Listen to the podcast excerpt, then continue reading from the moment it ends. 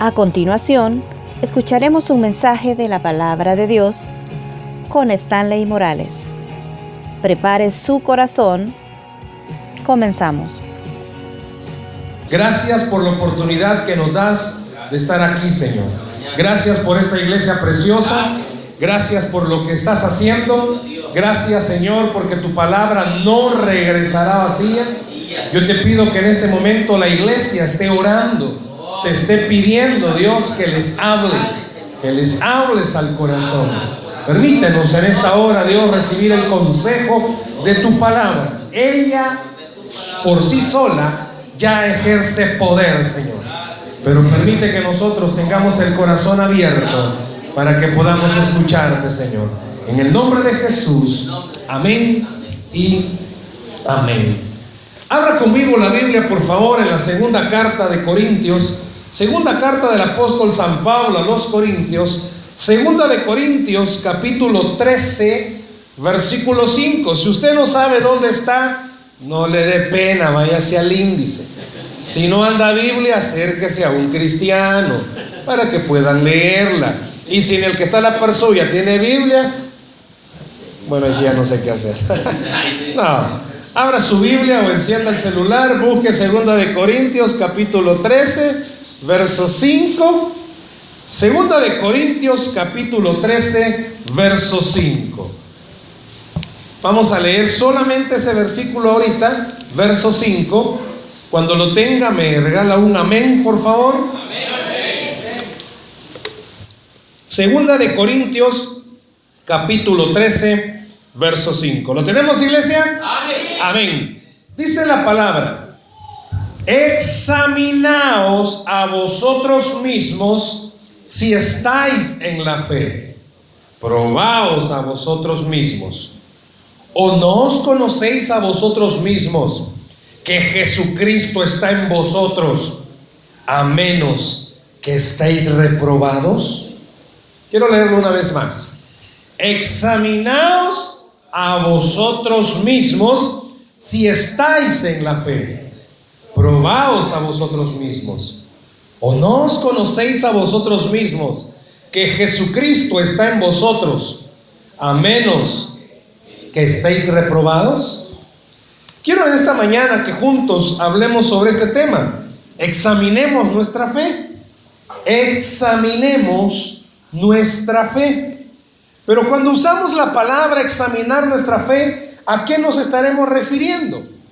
La Biblia, cuando nos permite encontrar a lo largo de la, de la palabra versos que nos enseñan qué es la fe, qué es vivir en la fe, qué es estar en la fe, usted y yo tenemos una fe natural, todos tenemos una fe natural. La fe natural que tenemos es que al salir de aquí regresamos a nuestra casa y que en la casa va a estar todo bien. Esa es la fe natural. La fe natural es que mañana usted tiene trabajo. Usted no sabe, lo van a quitar, pues, pero la fe natural es que mañana tenemos. La fe natural es que vamos a almorzar. Esa es la fe natural, la que todos tenemos. Nos vemos mañana, hijos, cuando se acuesta. Usted tiene fe que se va a levantar. Usted no está creyendo que va a estar todo tieso mañana. Usted tiene fe, ahí nos vemos en la noche, que va a regresar. Usted tiene fe. Eso es una fe natural. Pero la fe de la que queremos hablar en esta mañana es la fe que el Espíritu Santo pone en nosotros de poder creer que a pesar de quienes somos, Dios quiere hacer cosas sobrenaturales en nuestra vida. La fe de la que quiero hablar en esta mañana es la fe del cristiano que cree que Dios es un Dios que provee, aún en tiempos de crisis. La fe de la que quiero hablar en esta mañana es la fe que le permite al que está enfermo poder creer que aunque mil se murieron de eso, usted Dios puede sanarlo. La fe de la que quiero hablar en esta mañana es que a pesar de lo que usted está atravesando y conozca casos similares a los suyos y que nunca se resolvieron, usted tiene fe que a usted Dios sí puede hacerle un milagro. Esa es la fe que quiero hablar esta mañana. Por eso el apóstol Pablo, cuando está hablando a los corintios, les está diciendo, examínense si están en la fe. ¿Qué es estar en la fe? Es tener la seguridad que Cristo vive en mí. ¿Escuchó? Es tener la seguridad que Cristo vive en mí. Todos tienen fe natural, todos. Cristianos y no cristianos. Los vecinos, también los de ahí, todos tienen fe. De que una fe natural, todos. Pero la fe de la que en esta mañana el Señor quiere hablarnos es aquella que la tienen únicamente los que tenemos a Cristo en el corazón. Entonces la pregunta es, ¿usted tiene a Cristo en su corazón? El hecho de estar aquí en la iglesia no garantiza que tenga Cristo en el corazón. Ya nadie dijo amén. El hecho de estar en la iglesia no significa que tenga Cristo en el corazón. Porque usted puede vivir en un almacén y no es ropa. Usted puede vivir toda la vida, es más, su cama, pues ya lo echaron, va. Su cama está en la cochera, no se va a volver carro. De aquí a tres días no se hace carro, ronca como moto, pero no es carro. Estar en la fe es estar seguros que Cristo mora en mí. Si estoy seguro que Cristo mora en mí, escuche esto. Entonces mi vida debe de manifestar evidencias reales que soy templo del Señor. Pero cuando habla acerca de evidencias, no está hablando de evidencias externas. No habla de evidencias externas. ¿Por qué? Porque es fácil lo externo, demostrarle a otros lo que en realidad no soy por dentro. Es fácil para un ser humano, fácil aparentar que anda bien cuando por dentro está destrozado. Usted conoce personas que se ríen y usted dice, wow, qué persona más alegre, hermano, sabe que un gran amargado por dentro. Personas que están en problemadas, se ríen. Y usted dice, wow, esta señora no tiene problemas. ¿Cómo no? Lo que ha aprendido es a fingir que no tiene problemas. Algunos cristianos dicen que tienen la vida del payaso, ¿va? Tienes que andar riendo porque no nos come, ¿va? Pero tiene problemas. Por eso cuando digo que el cristiano que está seguro, pero que está seguro que Cristo vive en él, tendría que demostrar o manifestar evidencias reales, pero evidencias internas, no externas. Hoy todo el mundo, Dios le bendiga, si eso es un lenguaje normal ahora. Hoy usted ve los políticos, que el Señor le bendiga. Pero a saber cuál Señor. Pero es una frase muy común. Hoy todo el mundo, ¿qué tal hermano? Y usted no sabe si es hermano. Por eso a veces se le aconseja a la gente, deje andar hermaneando. Viene alguien a la iglesia por primera vez, hermano, y mi hermano. ¿Sabía usted que a muchos inconversos les cae mal que les digan hermanos? Porque choca, les choca que le digan hermanos. Tampoco le diga bienvenido inconverso, pero las evidencias externas son fáciles. Hermanos, si hacemos un concurso, a ver, vamos ahorita a hacer un concurso. Pasen adelante cinco hermanas y vamos a pedirle a las cinco que pongan cara de ángel. Ay, hermanos, si las cinco van. Si es fácil. A los hermanos les vamos a pedir que pongan cara de diablo. Ah, eso es más fácil todavía, ¿no? Pero son evidencias externas fáciles. Hermano, levante su mano para adorar al Señor. Si es fácil levantarla. Lo malo que no la levantan, va. Pero es fácil. Cierre sus ojos, vamos a orar. ¿Y por qué ahora sí, hermano? Ay, no voy a hacer que mi cartera desaparezca. No, aquí no, hermano, aquí no hay de ellos. Es fácil las evidencias externas. Es fácil poder decirle a las personas que yo soy lo que en realidad no soy. ¿Se ha fijado que ahora el método de los ladrones es andar Biblias en la mano? Y van y tocan las puertas de las casas. Y la gente cuando lo ve con la Biblia dice, ay, es gente normal. Y cuando en cuanto se dan ya les robaron todo. Porque lo externo es fácil, pero lo interno no. Y de lo que quiero hablar en esta mañana son de esas evidencias que el Señor quiere que usted y yo tengamos por dentro. Si vemos el contexto de este pasaje, nos damos cuenta que al apóstol Pablo, la iglesia de Corintio, lo estaban señalando. Le estaban diciendo, la iglesia de Corintio, mmm, Pablo, dudamos de tu apostolado. ¿A usted alguna vez han dudado que es cristiano? ¿Alguna vez han dudado que usted es cristiano? No, no, aquí no. Hermano, usted es cristiano. No se me nota, no, pues si por le pregunto. ¿Cuántas veces en su casa le han dicho quizás, y a eso vas a la iglesia, esa mañana te enseña el pato de hermano, ¿ah? Y eso vas. No sé cuántas veces han dudado de su cristianismo. Hermanos, si aquí es fácil, si aquí todos los hermanos somos atentos, pase adelante. Pero la gente de nuestra colonia sabrán que somos cristianos. Sus vecinos de la par saben que son cristianos. Papás, sus hijos saben que usted es cristiano. ¿Verdad que a veces es bien difícil? Los hijos ven a los padres venir a la iglesia y adorar.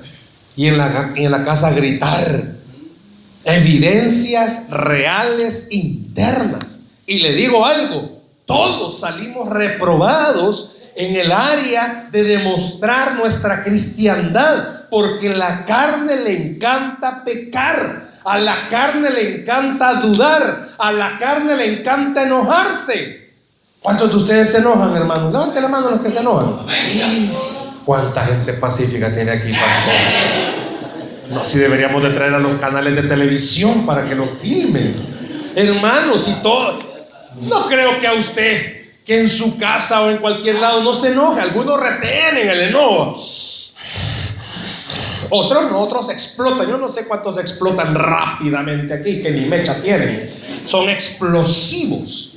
Y a veces la gente duda en el trabajo. Usted no es correcto. Usted hace marufia. Y la gente, este es cristiano. Marca pero es solo sentarse. Nadie trabaja aquí en el gobierno. Nadie trabaja en el gobierno. Marca y solo a sentarse. 8 de la mañana el café, las nueve y media el otro cafecito, a las 10 tiene que ponerse al día, ¿verdad? De los chambres del trabajo. Y dicen, y mira, y este diácono de la iglesia. Y vos vas a creer que está en la casa, tiene células. A ver, ¿célula de qué tiene? Evidencias externas son fáciles pero de las que el apóstol Pablo quiere hablar no son de aquellas internas. Los de la iglesia de Corinto decían, Pablo, dudamos de tu apostolado, no creemos que tú seas apóstol. Y Pablo viene y a través de esta carta les dice, miren, en vez de estar perdiendo el tiempo en examinarme a mí, ¿por qué no se examinan ustedes? ¿Saben por qué? Porque yo soy su padre espiritual. Y si yo estoy mal, ah, pues ustedes están peor. ¿Se ha fijado eso?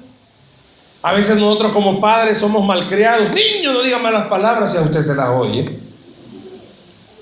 Niño, no mienta y usted lo hace. ¿Se ha fijado los padres que toman?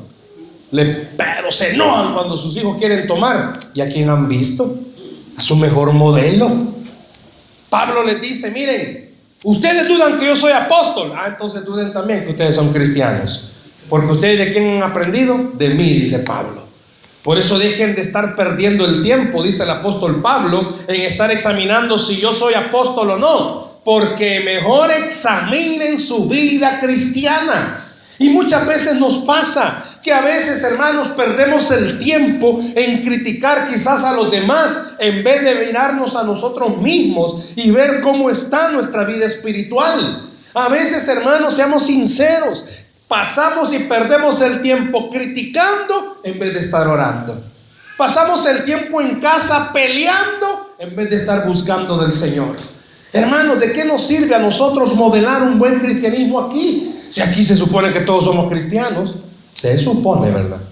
Que aquí todos somos hermanos. ¿De qué sirve, hermanos, que aquí mismo, en esta iglesia, o donde usted tenga su célula, demuestre que es buen cristiano? No, si el Señor está diciendo, demuéstralo afuera. Que la gente de afuera, que no conoce al Cristo vivo, lo conozca a través de su testimonio que los jóvenes que están acá, si aquí es bien fácil resistir la tentación, aquí es bien fácil, pero lo es allá afuera, cuando el mundo los seduce a vivir y comportarse como ellos. Pablo está interesado en la vida espiritual, en el crecimiento espiritual y en el bienestar de los corintios. No es que Pablo los esté regañando, sino que les está diciendo, estoy interesado en su vida espiritual. Por eso examinen, examinen su fe. La Biblia está cargada de promesas que Dios nos ha dado vida y vida en abundancia. ¿La vive usted? La Biblia dice que somos más que vencedores porque muchas veces no lo experimentamos. La Biblia dice que todo lo podemos en Cristo que nos fortalece. La Biblia dice que podemos estar en todo atribulados, pero no derrotados. La Biblia dice que aunque el mal venga, podemos resistirle y Él huirá de nosotros. La Biblia dice que aunque andemos en valle de sombra de muerte, no temeremos. Pero ¿por qué nos pasa lo contrario? Viene una prueba y comenzamos a dudar. Viene un problema y comenzamos a flaquear. Jesús dijo, en el mundo tendréis aflicciones. O sea, Él lo aclaró y dijo, el hecho de ser cristiano no va a significar que nunca va a tener problemas, al contrario. ¿Sabía usted que los cristianos en las estadísticas somos los que más problemas tenemos en la vida? Y a veces decimos, ¿y por qué a este que ni a la iglesia va no le pasa nada? ¿Para qué el diablo va a querer ponerle más problemas al que ya lo tiene ganado? Si el diablo lo que quiere es que a los que somos de Cristo nos perdamos. ¿Para qué el enemigo quiere? que el que es inconverso sufra más de lo que ya basta, lo que está sufriendo. Si la Biblia dice que una vida sin Cristo no es vida. Pero muchas veces el enemigo nos gana a nosotros los cristianos la moral. ¿Por qué? Venimos a la iglesia, servimos y no salimos de los problemas. Y a veces estamos tan metidos en el Señor porque hemos dicho, no, no, no, no. La clave es estar cerca de Cristo. Y estamos bien cerca de Cristo. Y los problemas no desaparecen. La esposa ora, ayuna, viene a la iglesia, sirve y el esposo no cambia ni nada. O al contrario, el esposo es un gran servidor y la hermana nada que ver. No quiere ni a la iglesia venir y si viene solo a criticar, viene. Ya te cuenta, tanta vieja que llega. Los padres, no, no, no vienen aquí. Los padres como oran por sus hijos.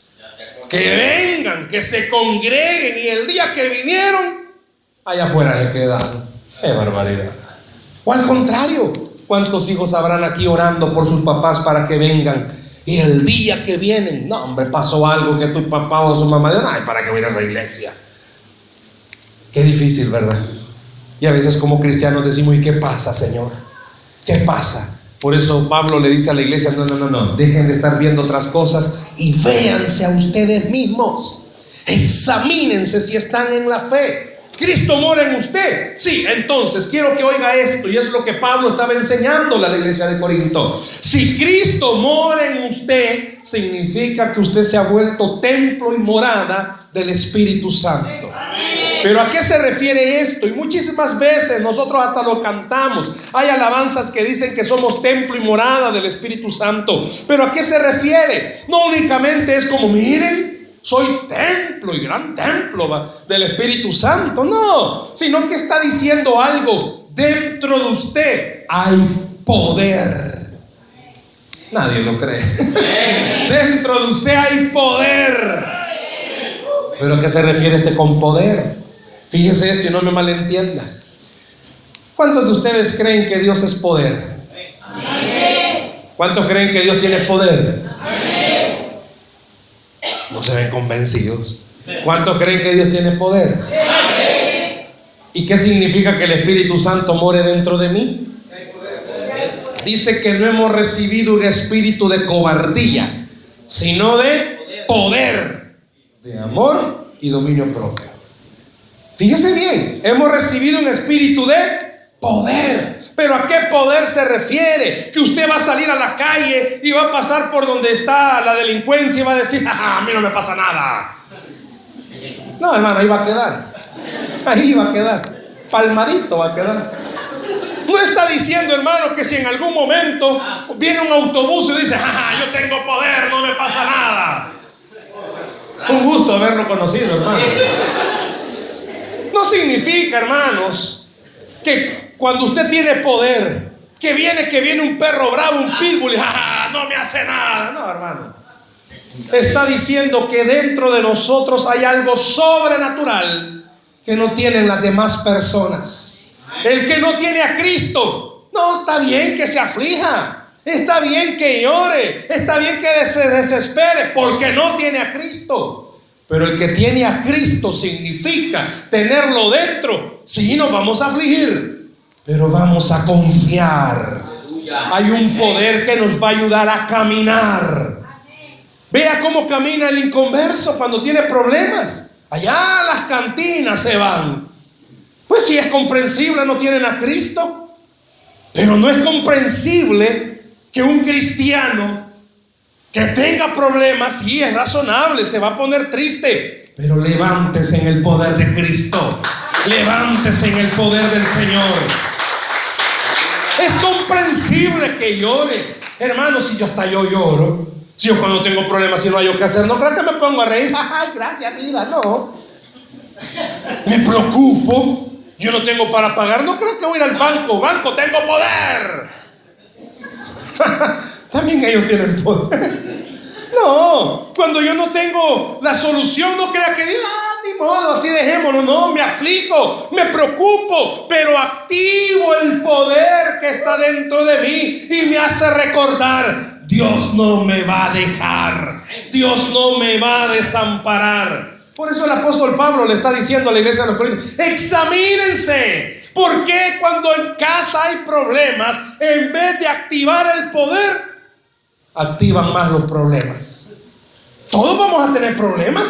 Si yo le pregunto, ¿quién tiene problema en casa? Yo creo que todos. Esposa, cuando usted sienta que a su esposo el espíritu de Satán lo está gobernando, comience a activar el poder del Espíritu Santo. No es que va a llegar y le va a decir a su esposo, Satanás, vete de aquí. No vaya a hacer que me le peguen, hermana, y vaya a ser usted la que vaya al hospital. Sino que a lo que me refiero es, hermanos, a veces la escasez toca la puerta de nuestra casa. ¿Y qué hacemos? Sí, nos afligimos, nos preocupamos. Pero el Señor no quiere que usted se quede afligido y preocupado. Quiere que active el poder que está dentro suyo. Que tenga fe, que tenga fe. Don Pedro, nadie se llama Don Pedro aquí, ¿verdad? ¿Habrá algún Pedro aquí? Abelardo, Pedro Abelardo. Pedro Abelardo, está bien. Don Pedro, un hombre muy de fe. Muy de fe, siempre, toda su vida había sido de fe. Y toda la familia de don Pedro era una familia de fe. No porque en la iglesia les habían enseñado fe. Sabe que la familia aprendió a tener fe por medio de don Pedro. Los hijos crecieron ver a su papá Pedro con fe. Los hijos veían que cuando su papá tenía problemas, se sentaba en un sillón. No sé qué voy a hacer. Pero a los minutos veían a ese señor que estaba sentado en su cuarto orando. Y salía del cuarto diciendo, ya sé qué voy a hacer. Y así crecieron viendo a su papá. La vida le jugó a don Pedro una jugada que nadie se espera. Mueren los hijos de don Pedro. La ley de la vida pareciera ser que es que los hijos enterremos a nuestros padres, no los padres a los hijos. Pero a don Pedro la vida le jugó esa pasadita. Y el corazón de don Pedro se sintió triturado. Y todos los amigos de don Pedro, cristianos, como los de la iglesia, pan de vida, se acercaban a don Pedro a fortalecerlo.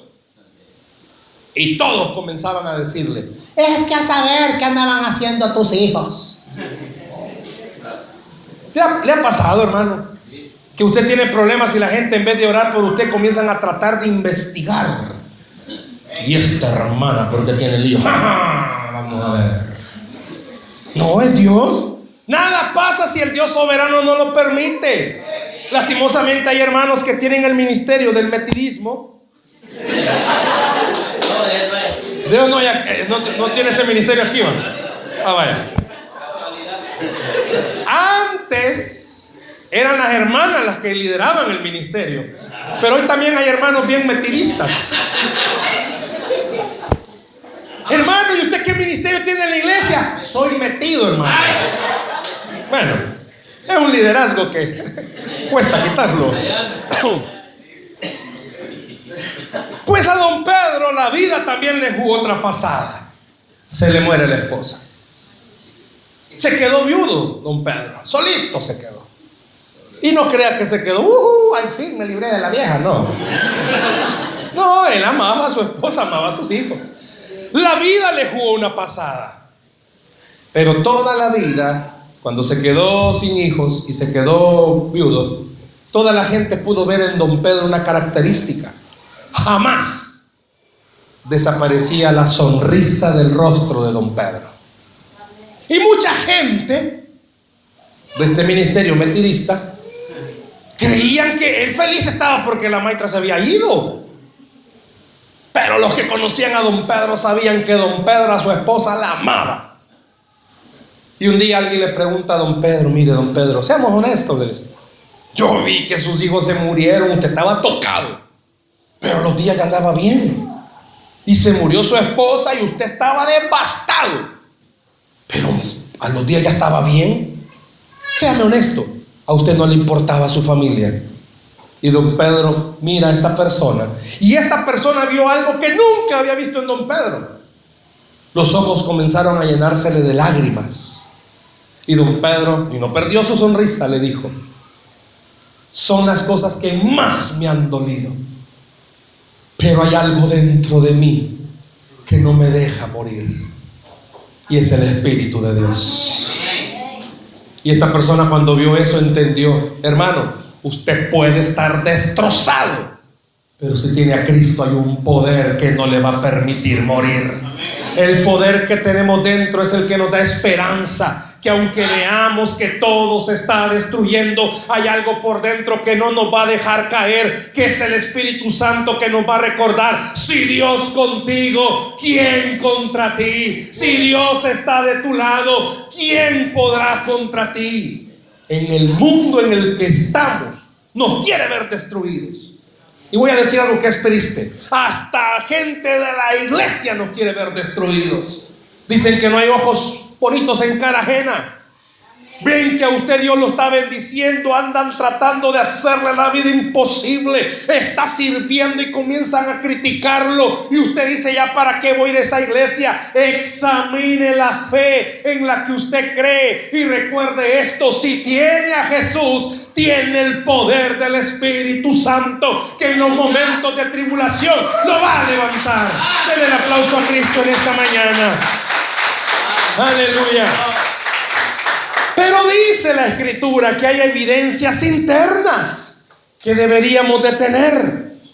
Fíjese esto, es difícil, es muy difícil para un cristiano que está atravesando dificultades andar sonriendo. Es difícil. Si ni se concentra uno en el trabajo. ¿Sabe por qué? Porque a usted se le está olvidando que el día en que aceptó a Jesús, usted dejó de ser dueño de su vida y su vida pasó a pertenecerle a Cristo. Y si su vida le pertenece a Cristo, usted tiene un dueño que va a pelear por usted. No lo va a dejar tirado.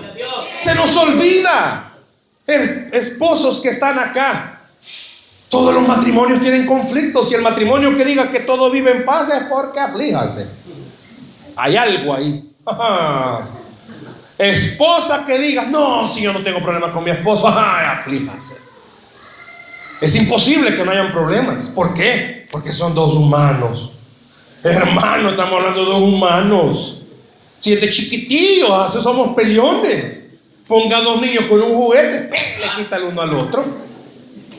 Y a grandes no se diga. Ay Dios, media mala mirada que le hacen a uno. ¿Y este qué cree? Y en casa. Por eso le digo, si usted tiene problemas en casa, acuérdese, usted le pertenece a Cristo. Se ha preguntado por qué muchas veces cuando hay campañas evangelísticas hay tanto milagro. Aquí imaginémonos que el pastor hermano diga, bueno, queremos en la iglesia Pan de Vida tener una campaña de milagros. Estaba oyendo que el lunes tienen culto de milagros. Y viene la iglesia cargada con problemas y dice, wow, ese hermano, Dios lo usa. Está bien, Dios lo usa. Pero a la gente se nos olvida esto y el diablo no quiere que nosotros lo andemos pensando. No es el hermano, es el poder de Dios. Y sabe algo, ¿cuántos esta mañana tienen a Cristo? Imagínense cuánto poder de Dios hay aquí. Que a veces se nos olvida eso.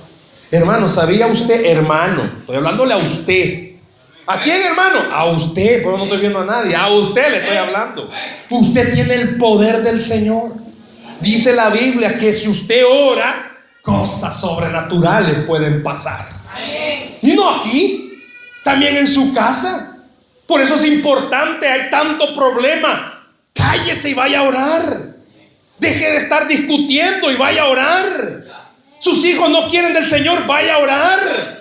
Su marido no quiere venir, vaya a orar. Hay problemas económicos, vaya a orar. Usted tiene poder, un poder sobrenatural. No le estoy diciendo que va a llegar ante los papeles del banco Padre, voy a orar que tú pagues esto. No, tranquilo.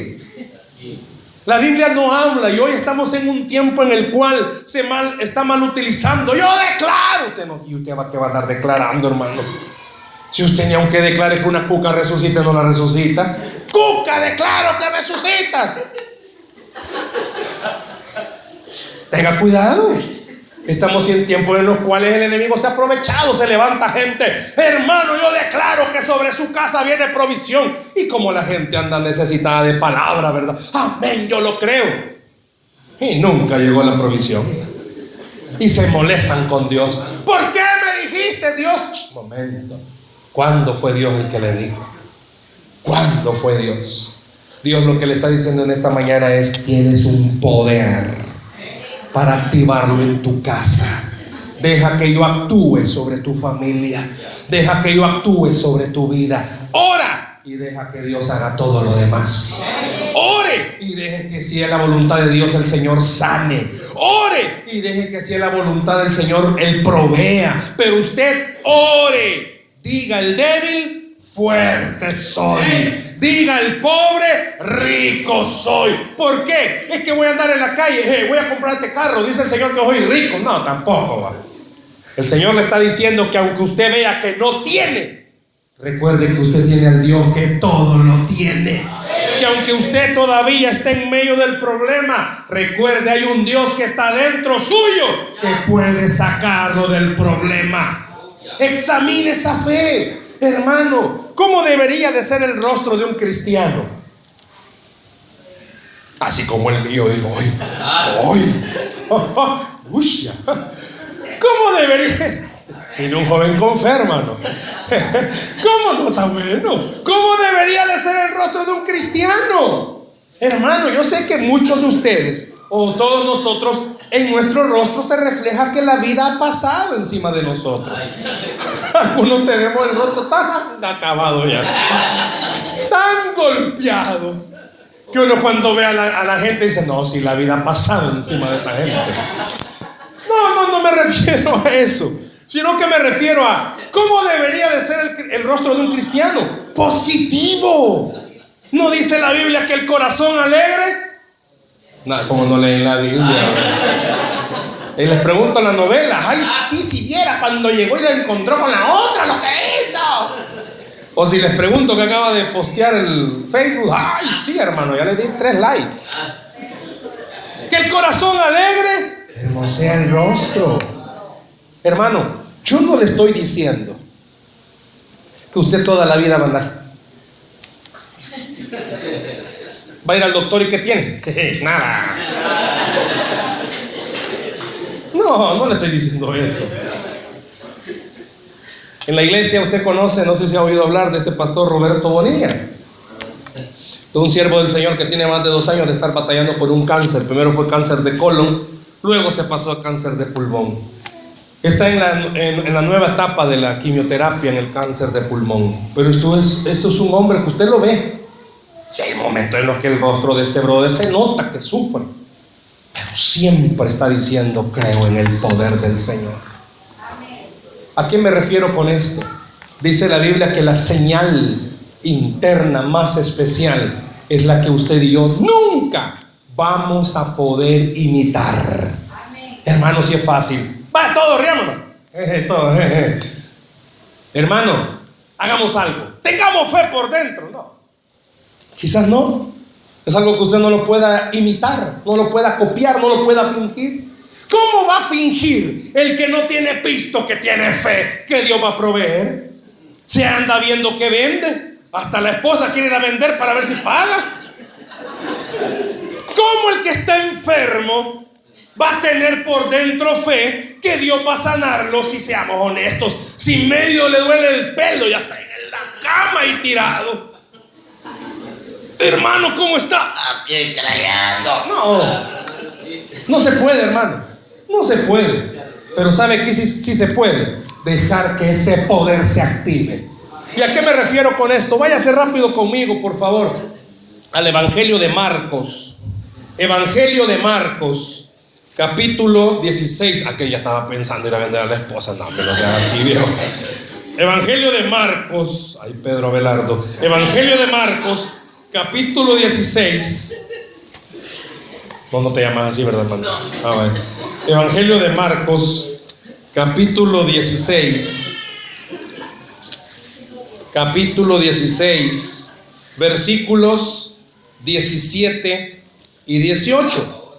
Marcos 16, 17 y 18. ¿Lo tenemos? ¿Lo tienen? Vaya. Y estas señales seguirán a los que creen. En mi nombre echarán fuera demonios. Hablarán nuevas lenguas. Tomarán en las manos serpientes. Y si bebieren cosa mortífera, no les dará daño. Sobre los enfermos pondrán sus manos y sanarán. Quiero recordarle que estas señales, de acuerdo a los teólogos, fueron señales que se dieron literalmente en la época apostólica. Los apóstoles, sí, se cumplió en ellos literalmente lo que está aquí. Pero usted sabe que la palabra no solo era para ayer, es para hoy y es para mañana. Solo que la aplicación que vamos a ver es la espiritual para nosotros. No le estoy diciendo que la Biblia dice vaya a agarrar un sapo venenoso y no le va a pasar nada. No, la Biblia no dice eso. ¿A qué se refiere? Pero veamos primero algo. ¿Cuál será una de las primeras señales que dice que nos seguirán? ¿Cuál es la primera? Echarán fuera demonios. Vaya vieja, ya te vas. No, no está hablando de eso. Cuando dice que echarán fuera demonios, hermanos, ya varios de ustedes querían hacerlo, ¿verdad? Yo veo que una esposa les comenzó a sobar la cabeza al esposo. Ay, viejito, ya te vas. Le dice, no. Hermanos, no está diciendo que a todos lo endemoniemos. Hermano pastor, aquí hay un demonio. Y que llegue a la casa, viejo, aquí hay un demonio. Y que en su trabajo usted mañana, jefe, ya sé por qué las ventas van mal. ¿Por qué? Porque aquí hay un demonio. No, no está diciendo eso, sino que está diciendo que usted recuerde que este mundo está gobernado por el diablo. ¿Sabía usted eso? va? No, no estoy diciendo el presidente de este país, estoy diciendo el mundo. Está gobernado por el diablo. Si la Biblia dice que el príncipe de este mundo es Satanás. Pero Dios es el rey de reyes y señor de señores. Denle el aplauso a Cristo. ¿A qué me refiero con esto? Dice que el diablo anda como león rugiendo, viendo por dónde nos devora todos los días. Le mete un problema. El diablo sabe que usted padece de la tentación de la lujuria, le pone algo ahí en la calle. Y no crea que los hermanos, no, esos no son de esta iglesia. Todos los varones, hombres de esta iglesia, no crea que ve una mujer atractiva y van como, te reprendo, Satanás, aléjate. No, la mirada de ellos es como, creación divina del Señor. Dice, ay, Pedro Abelardo. Ah, el del teclado, así hace, va. No, hermanos. El diablo anda viendo. Ay, si el Señor ya sabe. ¿Cómo es que el diablo lo tienta a usted y me tienta a mí? Hermana, usted tiene problemas con la lengua. Y el diablo le pone la tentación. Hermana, el Señor ya sabe y el diablo también que usted tiene un problema serio con el carácter. Ah, si solo se le ven las entradas y ya estuvo. Uh. No, el diablo sabe por dónde va a atacarle. Por eso dice el Señor que tendremos la autoridad en el poder de Él de poder orar y decirle, Señor, si es el diablo, sácalo de mi casa. Si él está metiendo problemas en mi matrimonio, sácalo de mi casa. Si esposa, si usted ha visto que su esposo anda coqueto con alguien, ore. Ore, dígale, Señor, llévate esa ciguanaba lejos. Llévatela. O al revés. Esposo, usted ha visto que hay algún hermanito ahí coqueto con su esposa, dígale, Señor, te lo llevas o yo mismo lo saco de aquí. Pero ore. Pero no haga lo que el mundo hace. Cuando hay problemas, ¿sabe que el mundo hace? Más problemas meten a la casa. El esposo tiene problemas con la esposa. El mundo dice, no, viejo, si la solución es otra. Los hijos tienen problemas con sus papás. La solución es metete a grupos. Ignorar a esos rucos. Metete a la computadora, ahí solo con el celular. Y usted está en la casa hablando con su hija. Eh, hija, ajá. Y es más, y dormidos están los hipotes. ¡Ore! Cabal. ¡Ore! Le digo algo. Quizás esto sí no le va a causar risa. Pero ¿cuántos de ustedes luchan con la amargura en su corazón? Seamos honestos, hermano, usted no puede perdonar, alguien lo dañó hace tiempo. Y solo oír el nombre de esa persona, ah, siente que la entraña se le junta con el otro. Ore, eche fuera eso en el nombre de Jesús. Llega a su casa hoy al mediodía, usted que sabe que tiene problemas, y ore, pero ore de verdad, pero de verdad. Ah, vaya al lugar de su casa donde más pelean y ore, dígale Señor que esto se vuelva un lugar de paz. Ore, echarán en su nombre fuera demonios. Ore. Si hay enfermedades en su familia, ore. No diga, Señor, sácale el demonio a mi mamá. No, ore. Esa enfermedad muchas veces quizás el enemigo la ha permitido o la ha puesto para debilitar su fe. Ore. Ore, recuerde algo, nada pasa si Dios no lo permite. Significa que ese problema de escasez que usted tiene, Dios lo está permitiendo. Algo le está enseñando, pero ore, saque eso en el nombre de Jesús. ¿Cuántos de ustedes, seamos honestos, andan desanimados? Si nada los anima, nada los anima. Ya. Hermano, ¿y qué tiene? ¿Y qué le pasa? Yo no sé si hay alguien aquí así. Vos, Pedro Abelardo, no. Este todo le cayó hoy. ¿Se ha fijado? Pero a veces en la vida hay cristianos que oran como Elías. Señor, llévame ya. ¿En serio, hermanos? En una consejería tuve un hermano que todos los días me decía, hermano, yo no sé por qué Dios no me contesta y qué le pide. Que me mate. ¿Y por qué quiere morir? Ya no aguanto esta vida. Vaya a verlo ahora, feliz está. ¿Por qué? Porque entendió. Dios puede sacar la tristeza al que se la pide.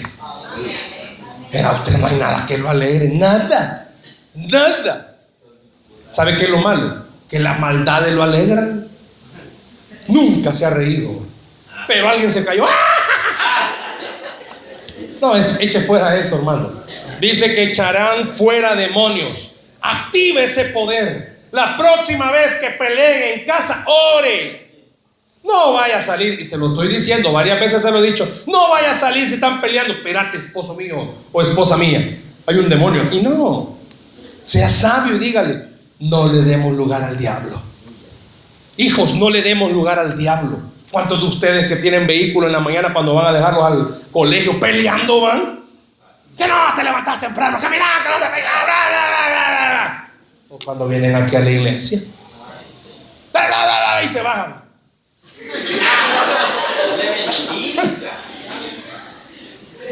Sus vecinos ya los pueden los pleitos todos los días en la tarde. Ey mamá, que no está la vecina, ¿por qué? No está la vieja loca gritando. Y ya se la pueden. Y lo porque sale a la puerta, niña, ya te dije. Y va a la iglesia a la hermana. Y tiene célula. Eche fuera eso en el nombre del Señor. Número dos, porque el tiempo nos avanzó. Número dos, ¿qué dice? Que aparte de echar fuera demonios, dice, hablarán nuevas lenguas. Sí, hermano, yo puedo inglés. Quiero aclararle algo. Yo ya tenemos bastantes meses de estar viniendo, no los conozco a todos. Yo no sé quiénes de ustedes tienen el don del Espíritu Santo. Sinceramente. Y la Biblia dice que esa es una señal que se va a manifestar cuando alguien es lleno del Espíritu Santo. Ustedes hablan otras lenguas, son malcriados, son léperos, pero no se está refiriendo a esas lenguas. Se está refiriendo al don del Espíritu Santo, donde toma a las personas y les permite conectarse con el Señor. Yo no sé cuántos, su pastor lo sabrá, quienes en el momento de oración, hermano, dice la Biblia que Él intercederá por nosotros con gemidos indecibles. Sabe que si es cierto, y aquí es donde la iglesia debería de entender, todo, no solo nosotros. El diablo se ha aprovechado y esto de las lenguas en vez de ser un momento de edificación lo ha vuelto un desorden. Porque la gente no entiende eso. Porque dice que la lengua no es para que digan, wow, el hermano Pedro Abelardo, qué espiritual. Hablen lenguas. No. Sino que dice la Biblia que las lenguas son para edificación de la iglesia. No es para que digan, ay, ahí viene la hermana Rosita, la ungida de Jehová. Uy, denle permiso a la hermana Tomasita, que ella es la unción del Señor. No, hermanos. En buen salvadoreño no seamos chabacales. La Biblia no dice eso. La Biblia dice que el don de lenguas es para edificar al pueblo. Para que el Espíritu Santo ministre la vida de alguien. Hermanos, seamos honestos. ¿Cuántos aquí en el culto quieren abrir su corazón? Pero no lo hacen porque si comienza a llorar, rápido alguien lo vuelve a ver. Está orando y comienza a llorar. Y más si hay jóvenes, va como. Como nunca han visto eso, va. Más si están ahí a la par los hijos, va. Si solo la ha visto llorar cuando el esposo le pega, pero aquí nunca la ha visto. Y es como, ¿y qué pasó? Hermanos, qué lindo va a ser cuando usted entienda. Active ese poder que tiene dentro. Deje que el Espíritu se conecte con el Señor y venga la fuerza sobrenatural que le va a permitir a usted entender. No hay respuesta, pero Dios tiene la solución. No hay camino, pero Dios lo puede abrir. Hablarán nuevas lenguas, Y eso es algo que el día de hoy todavía sigue activo. El Espíritu le da lenguas a uno para comunicarse con el Señor. Pero le aseguro que muchos tienen pena, tienen temor o lo han visto bien fanático eso. ¿Por qué? Porque alguien comienza a hablar en lenguas no, y por eso le digo, no conozco a nadie de aquí, eso es bueno. Pero sé lugares donde lastimosamente alguien tiene el don de lenguas. Uy, ahí viene el hermano Teófilo. Él es el gran ungido de Jehová. No, hermano, es el Señor el que hace las cosas. Es Dios el que le da la palabra a uno. ¿Qué es lo siguiente? Dice que tomarán en sus manos serpientes. No es que va a agarrar reptiles, hermano. Imagina que su casa tenga alacranes, cabal. Ven alacrán en el nombre de Jesús. Pum, la va a picar, hermano. Vaya al hospital y el Señor me dijo no. Sino que estaba refiriéndose. Sí, dijimos esto. En un principio los apóstoles podían hacer eso. Pero está hablando que usted puede ver el peligro acercarse y orar para que Dios tome control. Hermanos, todos estamos en peligro. Su colonia donde vive quizás ya se está poniendo en peligro. Tome el control en el Señor. En Rumania hay una calle que se llama El Peligro. Así se llama, El Peligro. Bueno, se llamaba. Y hubo una iglesia cristiana de ese lugar que comenzaron a sentir de Dios ir donde el alcalde de esa comunidad y decirle, por favor, cambie el nombre a la calle, ya no se llama El Peligro Oh, que por años, que no sé qué, cámbiale el nombre a la calle. ¿Por qué? Ahí pasan asesinatos, hay asaltos. Y creemos que Dios puede cambiar eso. Y comenzaron a orar. Y el alcalde renuente dijo, no vamos a cambiar. Pero como el poder de la oración puede mucho, llegó un momento en una carta del alcalde de la iglesia y dijo, ¿saben qué? Voy a cambiarle el nombre. Y quiero que ustedes me digan cómo se va a llamar la calle. Pues ahora la calle se llama La Bendición. Y la comunidad comenzaron a bajar los asaltos, comenzaron a bajar la criminalidad. ¿Por qué? ¿Porque le cambiaron nombre a la calle? No, porque activaron el poder de Dios. Usted puede hacer eso en su casa, hermanos. Yo no sé cuánto lo pueden creer. Usted pueden cambiar eso en su colonia. Comience a orar comience a creer que este, esta nación necesita únicamente a Cristo para que se vaya el peligro. Número cuatro, beberán cosa mortífera. No, estoy, no está diciendo, ni tampoco estoy diciendo que va a la casa de la suegra y toma la, horchata que ella le da y no le va a pasar nada. No. Aunque puede ser. Todo lo que la suegra le dé, Dios puede purificarlo, pero... pero se está refiriendo a todo el daño que quiere hacerle. Hermanos, ¿sabía usted que hay gente que nos quiere hacer daño? El enemigo nos quiere hacer daño. ¿A cuántos en el trabajo no tienen compañeros que les quieren dar en la, en la camita? ¿Cuántos tienen vecinos que son malos? Más malos que la carne de tunco y cruda. Toda la basura le barre para ver qué hace usted. Le parquean el carro a la mitad de la salida del suyo. Va por la calle y le tiran indirectas. En su trabajo le tiran indirectas. En la iglesia le tiran indirectas. Hay gente que le quiere hacer daño. Beberán cosa mortífera. O usted lo escuchará. Aquí va a estar el diablo diciéndole, vos no vas a poder. Pero el poder que tiene dentro le está recordando, todo lo puedo en Cristo que me fortalece. Y en esta última me quiero detener porque es una de las más importantes para usted y para mí. Dice que pondremos las manos sobre los enfermos y ellos sanarán. ¿Cuántos están enfermos? Y quizás usted tiene un poder que no lo activa. Le quiero decir algo, ¿sabía usted que si en este momento su servidor le pide que ponga su mano a la par del que está suyo y comience a orar, si usted tiene fe, Dios puede hacer algo en esa persona.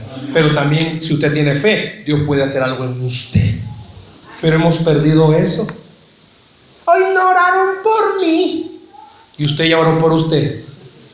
Pasen al frente, vamos a orar. Muy atrás me quedé. Quizás no, no va a ser el milagro de Dios en mi vida. Hermano, si no es la mano del que está orando, tal vez ni se la ha lavado toda chucalanda. No, yo sí.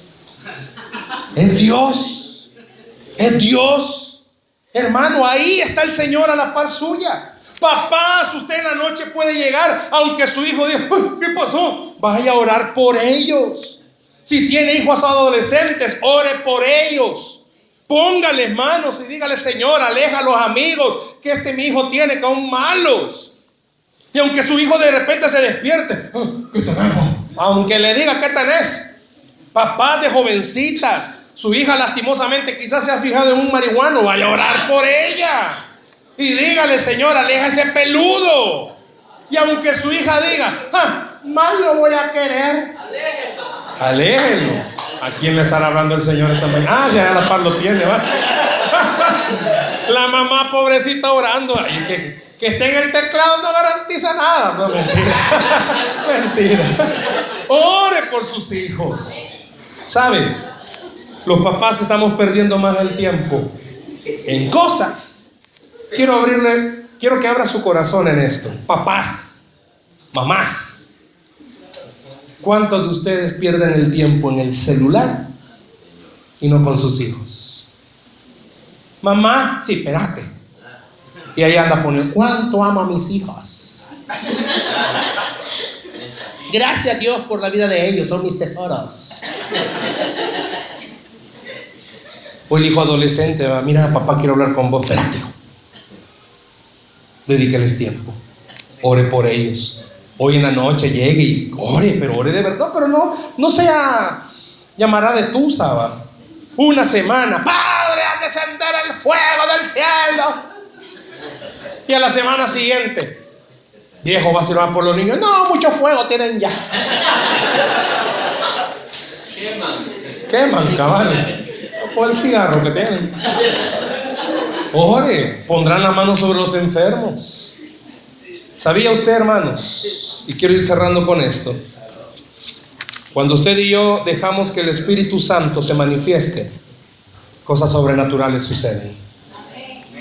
Gente que ya no quería seguir viviendo, comienzan a tener deseos de hacerlo. Familias que estaban a punto de separarse, que eran pantalla en la iglesia, Dios los comienza a restaurar. Y vienen y le dicen al pastor, queremos servir en matrimonios. Jóvenes que estaban más para allá que para acá, vienen y dicen, el Señor me ha rescatado de donde estaba. ¿Sabe qué hace eso? El poder que tenemos dentro de nosotros. Un vehículo se mueve por la gasolina. Usted y yo nos movemos por el Espíritu Santo.